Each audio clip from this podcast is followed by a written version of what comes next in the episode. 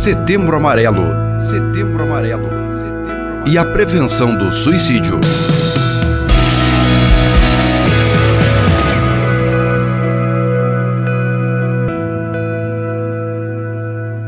Paz e bem a você que acompanha a série de entrevistas sobre Setembro Amarelo e a prevenção ao suicídio. Dando continuidade à nossa série, nós conversamos hoje com a Lucia Silva. Ela é professora da Universidade Federal de São Paulo, a Unifesp, mestre em enfermagem em saúde mental pela Escola de Enfermagem da Universidade de São Paulo, doutor em ciências e pós-doutor em enfermagem pela USP. Nós vamos conversar com a Lucia a respeito de um tema muito importante, que é a questão do suicídio entre crianças e jovens. Paz e bem, Lucia, muito obrigada por sua participação. Obrigada, Erika. Eu que agradeço a oportunidade, o convite. Olá aos ouvintes da província franciscana. É um prazer estar aqui. Professora Lucia, quais são os dados de casos de suicídio entre crianças e adolescentes hoje no Brasil? Esse é um fenômeno que vem ganhando mais visibilidade né, nos últimos anos.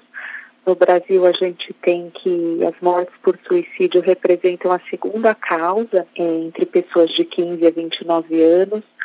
No Brasil, a gente teve um estudo bem recente, realizado em seis grandes cidades brasileiras, né, que apontou para o aumento de 24% de suicídios entre 2006 e 2015. Em relação às tentativas, os últimos levantamentos né, do Ministério da Saúde colocam que a gente tem quase 50 mil tentativas de suicídio entre 2011 e 2016, né, quase 26% entre meninas e 19,6% de meninos, né, considerando só a população de 10 a 19 anos. Então, são números bastante alarmantes, né, preocupantes. Professor, e é possível identificar uma ou mais causas para esse aumento tão significativo? Então, na realidade, Érica, é difícil a gente determinar uma causa única, né, para um fenômeno que é tão complexo, né? A gente entende o comportamento suicida, né, não só o suicídio, mas a tentativa de suicídio, a ideação, o planejamento suicida como um fenômeno multifatorial, né? Mas o fato é que cerca de 90% dos suicídios, eles se relacionam sim a um acometimento é, da ordem da saúde mental. Então, cerca de 90% dos suicídios, eles estão relacionados a uma doença psiquiátrica, né, a uma doença mental. Agora, para além disso, é, existem alguns modelos né, disseminados na literatura científica que, que nos ajudam a entender um pouco melhor isso. Então, para além dessa questão da doença mental, né, que é um, a causa mais importante, né, existe, é, existem duas crenças para a gente considerar, né? Uma crença é de que a pessoa se sente só e a outra crença de que a pessoa é um fardo, é um peso na vida dos demais. Então essas duas crenças em consonância, elas combinam com o desejo da pessoa se suicidar. Agora, só o desejo não é suficiente. Além disso, a pessoa acaba desenvolvendo uma capacidade para cometer o suicídio, né? Essa capacidade é, vai depender de uma série de fatores, inclusive a questão do indivíduo e desenvolvendo a tolerância ao sofrimento, à dor. A partir daí, ele, ele pode ou não desenvolver essa capacidade para cometer, de fato, o ato suicida. Mas existem, sim, alguns fatores somados que são identificados também como, como vulnerabilidades nas crianças e nos adolescentes. Né? São fatores que podem é, aumentar as chances né, da criança ter um agravo de saúde mental que a privação de sono, traços né, da própria personalidade da criança do adolescente, que são de impulsividade, agressividade, a questão do isolamento social, mau desempenho na escola, antecedentes familiares né, de doenças mentais ou mesmo antecedentes familiares de suicídio, a questão do bullying, cyberbullying, são fatores que predispõem essa criança a estar mais vulnerável. Como as redes sociais podem influenciar no aumento destes casos? A questão das redes sociais é um fato, né, é posto. E hoje as gerações, né, não só de, de crianças, adolescentes, elas têm um acesso né, muito fácil por conta de lazer, de trabalho às redes. Né.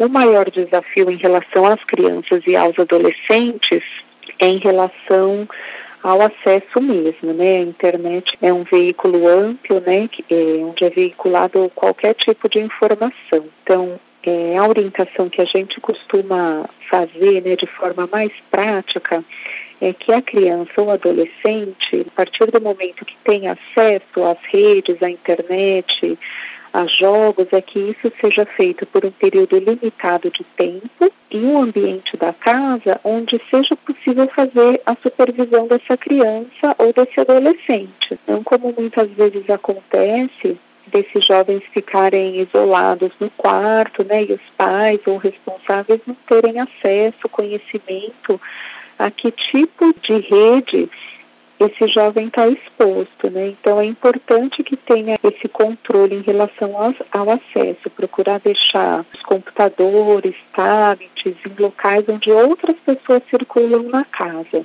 Em relação é, a esses desafios, né? Tem a baleia azul, a mono, isso pode ser minimizado com essa ação primeira, né, que seria a supervisão dos jovens e dos adolescentes. Esses são desafios né, que eles se colocam, vão, vão passando por uma série de etapas, né, onde o desafio maior, o último desafio seria que ele tirasse a própria vida. Mas eu, eu volto a, a ressaltar né, que o maior fator de risco para o comportamento suicida é algum transtorno né, da ordem de saúde mental em crianças e adolescentes, né? Então é uma criança que possivelmente está mais vulnerável, se vê sem saída para a resolução de problemas então acaba aceitando com mais facilidade esse tipo de desafio. Então por isso que é importante prestar atenção aos sinais de risco para adoecimento mental e atentar para essa supervisão por parte dos pais ou responsáveis. Lucia, e como pais, professores, responsáveis, como que nós podemos identificar um possível caso e até ajudar a preveni-lo? Certo primeira coisa seria importante observar mesmo o comportamento da criança ou adolescente, né? Então a criança ela tem um padrão de comportamento, né, que é próprio dela. E algumas alterações podem nos dizer a favor de que essa criança está em sofrimento mental. Então, seria, por exemplo, alterações no sono da criança, isolamento social. Tem crianças que são mais quietinhas, né? Já, já é do perfil dessas crianças. Agora, a criança que normalmente tem amigos, é, sai, né, frequenta seus ambientes, suas festinhas e de repente passa a, a ficar mais isolada, isso pode sim ser um ponto de alerta, né?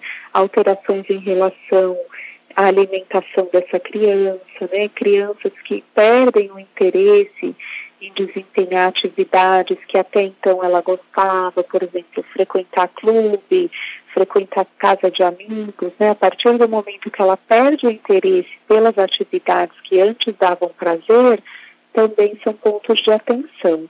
Nós conversamos com a Lucia Silva, que é professora da Universidade Federal de São Paulo, Unifesp, e compõe o Departamento de Enfermagem Pediátrica da Escola Paulista de Enfermagem. Professora Lucia, muito obrigada por sua participação. Acredito que seja de grande ajuda para os nossos ouvintes. Um grande abraço, paz e bem. Paz e bem, Erika, eu que agradeço mais uma vez a oportunidade, né, a iniciativa da província franciscana em trazer essa discussão, né, sobretudo agora no mês de setembro, né, o mês mundial de prevenção do suicídio. Então eu que agradeço. Setembro Amarelo. Setembro Amarelo. Setembro Amarelo. E a prevenção do suicídio.